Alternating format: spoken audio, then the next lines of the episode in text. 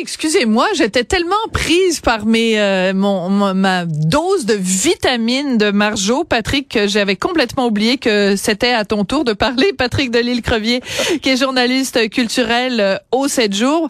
Euh, Patrick, euh, on a commencé l'autre jour à se parler un petit peu des biopics, donc ces films biographiques. Il y a celui sur Whitney Houston qui est en ce moment au cinéma. J'ai envie de te poser la question pour ou contre les biopics? Euh, pour quelques fois et contre euh, d'autres fois. Je te dirais, tu vois, Whitney Houston, bon, je suis un fan enfant, c'était une de mes chanteuses favorites et tout, je l'ai vu en spectacle à, quelques reprises. Mais quand je suis sorti du film, moi, mon, mon barème d'évaluation pour ce genre de film-là, c'est quand j'arrive à la maison, si j'ai pas envie de mettre un disque de Whitney Houston, parce que la biographie a passé à côté. C'est bon, ça. Et dans le cas de Whitney Houston, euh, j'étais avec mon meilleur ami qui est un freak de musique comme moi.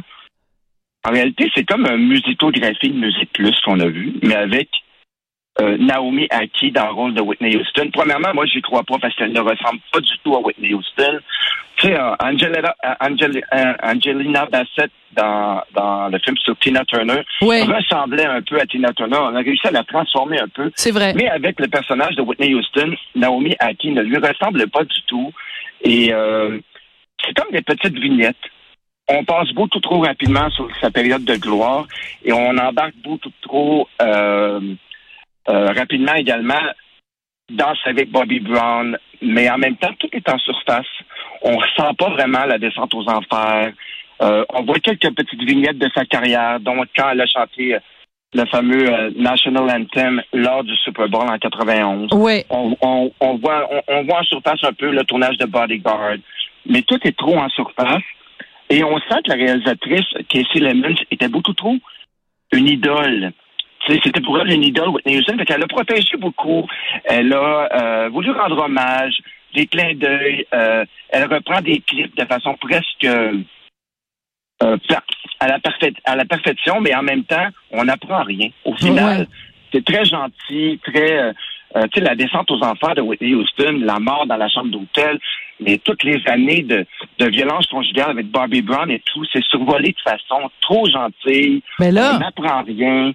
C'est très, très... Euh, c'est décevant. Mais mais mais c'est intéressant ce que tu amènes parce que on a l'impression que euh, quand il y a des biopics, euh, c'est c'est euh, le, le, côté carrière est quasiment euh, mis de côté puis c'est il faut être un peu misérabiliste ou parler des problèmes personnels, tu sais la dépression, les drogues puis tout ça, tu sais à un moment donné, je veux dire la raison pour laquelle on aime ces gens-là, c'est peut-être pas toujours à cause de leur leur vie intime, leur vie privée, c'est parce qu'on aime les mm. tunes. Alors je pense par exemple que ce soit la biographie fille de, de Freddie Mercury, que ce soit celle de Elton John, euh, ben c'est parce que on, aimait ça parce que ça nous faisait rentrer aussi dans l'univers créatif de ces gens-là. Parce que moi, être dans les bobettes de Whitney Houston, ça m'intéresse pas plus que ça, là. Exactement. Puis il y en a qui ont bien réussi. Tu sais, je parlais tout à l'heure d'entrée de jeu de, de What's Love Got to Do With It, qui est une des premières biopics que j'ai vues de ma vie sur la vie de Tina Turner. C'était une réussite assurée. Ça a gagné plein de prix. C'était bien fait et tout. Bon, ensuite, on a eu des, des, moins, moins grandes réussites et tout. Et bon, là, la mode est au biopic, comme je te disais la semaine dernière, euh, en début de, de semaine. Euh, Madonna est en train de travailler elle-même sur sa propre biopic et c'est elle qui va réaliser cette biopic-là. Et ça fait quatre ans qu'elle travaille sur le scénario de cette biopic. Et Madonna l'a dit d'entrée de jeu, mon grand problème en ce moment, c'est que je ne sais plus où couper, puis ça va durer quatre heures.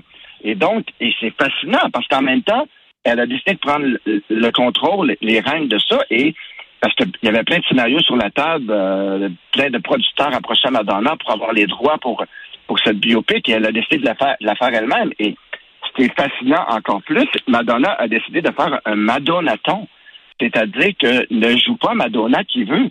Et donc, ce qu'elle a fait, elle, c'est qu'elle a décidé que elle convoquait en entrevue, mais dans un, un Madonaton, c'est-à-dire une séance d'entraînement, 11 heures de, chorégraphie, euh, du lip sync, apprendre ses chansons, et ah! c'était pas une simple audition. Là. Je savais pas.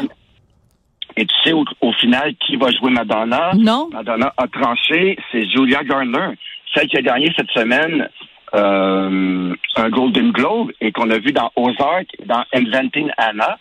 C'est à elle que revient la lourde tâche d'incarner Madonna à l'écran dans un biopic et en plus réaliser par Madonna. elle-même. Mais c'est parfait parce que tu vois, je viens de d'aller sur euh, Wikipédia. Hein, c'est toujours une très bonne source quand on cherche quelque chose. En tout cas pour les photos, parce que spontanément ça m'évoquait rien.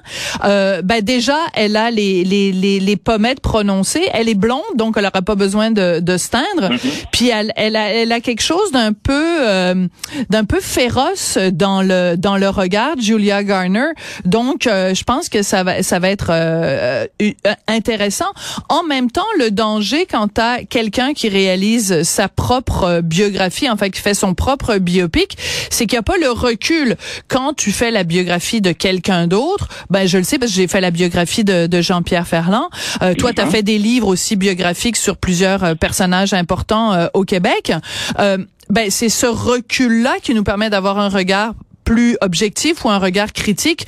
Est-ce que Madonna va avoir un regard euh, critique par rapport à sa propre vie ou alors elle va juste se lancer des fleurs en disant mon Dieu, euh, je suis la meilleure chose, euh, la meilleure invention depuis le pain tranché là? Exactement. Et bien, Madonna, moi, ce que je pense aussi qui fait une bonne biopic, c'est de savoir choisir. À un moment donné, dans, la vie d'une carrière qui s'étale sur 50 ans, tu peux pas faire un biopic efficace qui va raconter quelque chose, qui va apprendre quelque chose aux gens, en ratissant 50 années de carrière. Mais ben voilà. Madonna a décidé de parler de, son enfance juste au plan Ambition, c'est-à-dire début des années 90. Bon, ouais. qu'il va avoir un deuxième biopic par la suite, mais Madonna ne parlera pas de ses années euh, euh, Ray of Light et compagnie, De, la naissance de ses enfants. Donc, elle a choisi une certaine période, ce qui, à mon avis, est déjà euh, un... C'est une bonne nouvelle, euh, ouais. Une bonne nouvelle. Bon, il y a plein d'autres biopics qui s'en viennent, mais au Québec aussi, on en a eu des des des, des, des dans les euh, Dédé Fortin. Ouais, c'est une excellente biopic aussi. On en a eu une euh, sur Jerry Boulet et tout. Donc, ça peut et à quand une biopic sur Marjo, je t'entendais parler de Marjo tout ben oui. Ça serait super intéressant, un biopic sur Marjo. Ben totalement, t'as tout à fait raison. C'est un personnage absolument euh, fascinant. Euh, en même temps, tu vois, euh, ce qui est intéressant dans le cas de Jerry Boulet ou dans le cas de Dédé Fortin, c'est aussi le côté, peut-être le côté plus sombre. Est-ce que dans la vie de Marjo, il y a vraiment eu des moments peut-être plus difficiles? Ce, ce, serait à voir. En tout cas, ce serait à elle de nous le dire.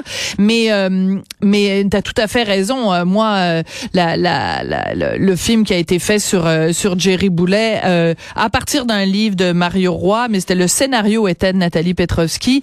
Euh, Dédé ah Fortin aussi, c'était très très tellement touchant parce que le comédien avait une ressemblance vraiment frappante avec Dédé Fortin. Mais tu vois, ces films-là étaient intéressants aussi parce que d'un point de vue cinématographique, c'était pas juste platement raconté. Je pense par exemple à, à, la, à, la, biographie de Dédé Fortin. À un moment donné, il y avait tout un passage où c'était en dessin animé, je sais pas si tu te rappelles, il y avait comme un chat. Oui, alors c'est c'est pas juste euh, bon, euh, tu sais, ben, ben, bon, t'as donné un exemple d'une biographie plate de quelqu'un dans le domaine musical, là, la Bolduc. Le film sur la Bolduc, c'était elle a fait ci, elle a, elle a fait ça. On avait l'impression que c'était une minute du patrimoine qui durait une heure et demie de temps. Puis euh, avec des scènes classiques, à un moment donné, elle ouvre un coffre, puis là dans le coffre, il y a sa robe de mariée, puis là elle sort sa robe de mariée. Bon. Exactement. Oui, ouais, c'est vrai. C'est drôle parce qu'on revient, euh, je me souviens, j'avais fait une entrevue avec Mario Saint-Amand qui avait incarné Jerry Boulet oui. à l'époque et il m'avait dit, Patrick, je me suis ramassé à l'hôpital parce que j'arrivais plus à sortir Jerry de mon ah! corps. C'est fou, hein? Des fois, tu sais, on parle on parlait, je te parlais tout à l'heure de la comédienne qui allait jouer Madonna, Julia Garner. Elle, elle le dit en ce moment, elle est dans un Madonna bootcamp. un bootcamp, là. Elle dit, c'est l'enfer. Mais il faut le faire. Je me souviens, un autre, un autre truc qui a été fait euh, merveilleusement bien, c'est Marion Cotillard dans Ma vie en ben, Ah oui, qui faisait Edith Piaf. C'était incroyable. Et puis, tant qu'à être là, on va se relancer, puis c'est formidable. Euh, le film sur Marilyn, le film sur Marilyn qui vient d'être fait, absolument hallucinant. Puis d'un point de vue cinématographique, ça a tombé par terre. Euh, Blonde, c'est... Écoute, alors c'est ça qui est intéressant. Le, le nom qui m'échappait tout à l'heure, c'est Sébastien Ricard qui incarnait Dédé Fortin dans À travers les brumes. Ouais. Mais euh, et, et, et, quand un, un comédien s'implique autant dans un personnage, euh, c'est là que ça devient intéressant. Fait qu'écoute, plus de plus de Dédé Fortin, moins de Bolduc, puis plus de plus de Freddie Mercury et moins de Whitney Houston c'est la leçon à, retenir pour les biopics. Merci beaucoup, Patrick. Bon week-end, Sophie.